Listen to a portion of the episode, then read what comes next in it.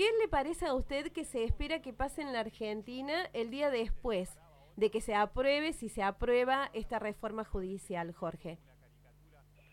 Y mira, eh, a ver, una ley por sí sola no, no garantiza nada, pero sí es un instrumento muy potente eh, que, bueno, que, va a ayudar a, varias cosas. Primero, lo que va a ayudar es, eh, por ejemplo, alguna de las reformas va directamente encaminada a transparentar más la tramitación de las causas en la justicia federal. por ejemplo, Ustedes recordarán eh, que los sorteos eh, de las causas para, mm, para tramitarse, para ver qué tribunal eh, y qué jueces, y por ende qué jueces son los que iban a juzgar determinados algunos delitos, eso se, mm, se hacían, fueron muy cuestionados porque siempre todas las causas en las cuales se investigaban a determinados exfuncionarios este, de la gestión que terminó en el 2015, este, caían siempre en el mismo juzgado. Casi todas las causas fueron que iban a, sorteo, digamos, eh, o a un supuesto sorteo, caían en el juzgado del doctor Bonadio. Eh, ahora se va entre las cosas que se van a que están previstas cambiarse muchísimas cosas es la metodología de sorteo para que sea transparente, sea presencial y la gente pueda conocer en definitiva cuál es la metodología de sorteo de la asignación de causa. Pero esa es una de las cosas. Lo más importante,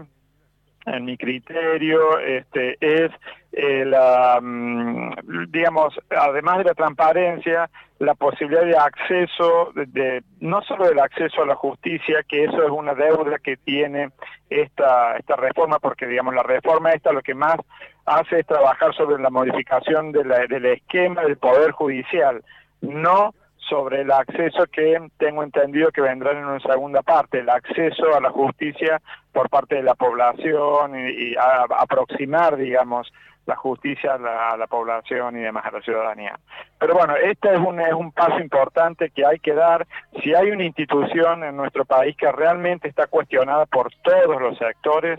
esa institución es el Poder Judicial. Y creo que aquí hay una mm, eh, bueno, una necesidad, digamos, de, parte de toda la ciudadanía de que esta, esta imagen se modifique y por eso es que en ese contexto es que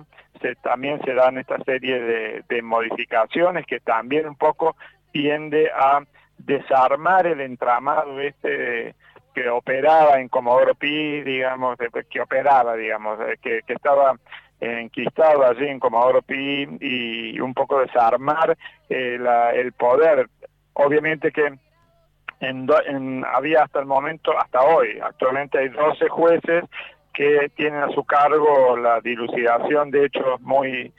muy importantes, gravosos, y eso le da poder, evidentemente. Entonces, un poco también la idea de esta de esta reforma es un poco de disgregar, desarmar el poder, difundir, diseminar el poder este, digamos, que no esté tan atomizado en 12 personas, sino que haya más personas, eh, que, mm, bueno, más jueces que de algún modo eh, intervengan en, esas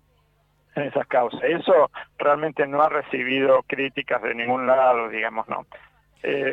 No sé, las principales críticas que yo he escuchado, digamos, de los manifestantes, de estos tipos de manifestaciones que se hacen, que cada vez son menos, este, es eh, lo antidemocrático, realmente una cosa que me llama la atención, se dice que es una, una reforma antidemocrática y que no tiene, que no es el momento porque no está consensuada. yo la verdad que sí. sí. Doctor Perano, ¿cómo, ¿cómo, usted cree ¿no? que, esto, que esta reforma va a incidir eh, sobre todo en la administración de la justicia en el interior del país? Mira, en, en el interior, eh, en algún punto eh, hay una reforma no profunda, digamos, sino que es un, es un inicio de una, un camino de reformas. Eh, evidentemente, bueno, ahí en Río Cuarto ustedes van a tener ya mm, lo que está propuesto, la creación de un juzgado penal, un juzgado federal penal más, con una fiscalía. Eh, mm, entonces, evidentemente que en Río para la provincia de Córdoba, el Río Cuarto va a tener uno, Cruz del Eje también, eh, se ha agregado uno, y la ciudad de Córdoba dos juzgados federales más y Villa María uno más. Creo que son cuatro o cinco juzgados más los que se van a crear. Eh, hay menos fiscalía y menos defensorías. Eh, esa es una de las críticas que se le hace, que no está equilibrado, digamos, la cantidad de fiscales, defensores con la cantidad de jueces y los sistemas acusatorios tienden precisamente a dar mayor protagonismo a la fiscalía y a las defensas eh, por sobre los jueces. Pero bueno, digamos, eh, aquí lo que está previsto, digamos, lo que salió aprobado en el Senado la semana pasada y es lo que va a ir a diputados, es la creación de nuevos eh, de nuevos juzgados federales. Si hay más juzgados federales, también se supone, por ende, de que va a haber más capacidad de resolución de conflictos o de delitos que se llevan eh, al ámbito de la justicia federal. hechos de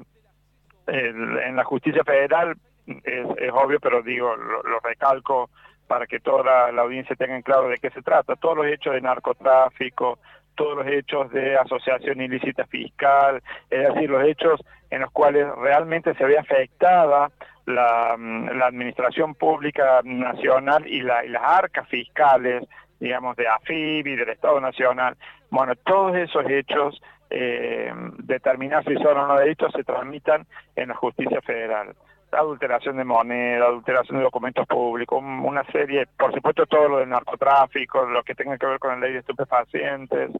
todos esos son, eh, se tramitan en la justicia federal y al tramitarse ahí se ha mm, producido de algún modo un atolladero de causas, se ha una acumulación importante de causas, porque había pocos, pocos juzgados, digamos, entonces, bueno, ahora se va de algún modo a eh, al ampliarse la cantidad de jueces, fiscales y defensores, de algún modo va a, bueno, se, debería eh, agilizar el trámite de ese tipo de causas, digamos. Eso es una cuestión concreta. También otra cuestión es que, y eso lo que te voy a decir ahora es para todo el país, se va a tratar de, eh, de está previsto en la ley, digamos, en el proyecto, la, una perspectiva de género eh, no solo en la mirada de las resoluciones judiciales, sino también en la selección de los funcionarios que, vayan a ocupar los cargos que se tengan que concursar, digamos, ¿no? Se habla de una de, de tener una, una igualdad y una perspectiva de género en todas en el, en el trámite de la selección de los magistrados y demás. Esas son creo que algunas de las de las cuestiones concretas, pero de todos modos eh, esto insisto es el inicio de un proceso de reformas y la ley esta no termina aquí, digamos, sino que debería continuar con, con otros otros tipos de impulsos como el lenguaje accesible, todo lo que tenga que ver, digamos, el lenguaje de las resoluciones eh, judiciales debe ser accesible, que todo el mundo pueda entenderla, que toda la ciudadanía pueda, pueda entenderla. Eso va a venir, creo, en una segunda etapa. Y también lo que eh, me parece necesario rescatar, que en este proyecto que está que se está discutiendo, que se va a discutir en diputados ahora y que se va a buscar este consenso, que están hablando, digamos, que el ámbito natural del consenso es precisamente el Congreso de la Nación.